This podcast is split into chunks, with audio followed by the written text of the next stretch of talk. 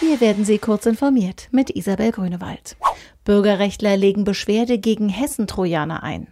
Mehrere zivilgesellschaftliche Organisationen ziehen gegen die Novelle des hessischen Polizei- und Verfassungsschutzgesetzes vor das Bundesverfassungsgericht.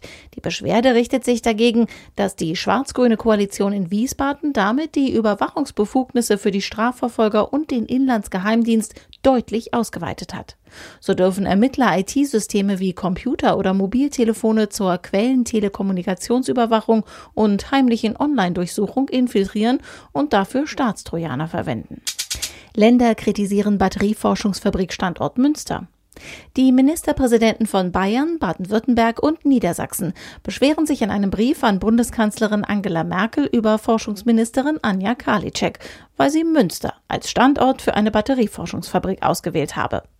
Mit der Entscheidung, die wohl einen langwierigen Aufbau neuer Strukturen nach sich zieht, wird wertvolle Zeit im Wettlauf gegen Deutschlands Wettbewerber verloren, heißt es in dem Schreiben. Der SPD-Wirtschaftspolitiker Bernd Westphal hingegen sprach sich mit Blick auf den Kohleausstieg für Batteriezellenforschung in Kohleregionen aus. Digital Courage startet datensparsame Doodle-Alternative. Mit mehreren Freunden einen Termin abzustimmen ist nicht leicht.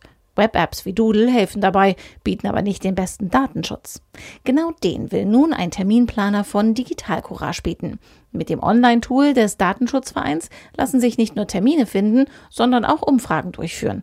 Der Terminplaner von Digital Courage speichert keine persönlichen Informationen außer den Daten, die Nutzer selbst eintippen. Auch die Speicherung der IP-Adresse durch den Webserver wurde abgeschaltet. Apples TV Plus Dienst will das Anti-Netflix sein. Apples vermutlich im Herbst startender Streamingdienst Apple TV Plus will sich mit besonderen Inhalten von den zahlreichen Konkurrenten unterscheiden.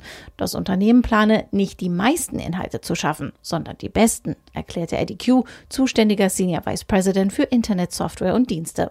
Was die Auswahl der Inhalte betrifft, verlässt sich Apple auf Experten. Diese und alle weiteren aktuellen Nachrichten finden Sie ausführlich auf heise.de.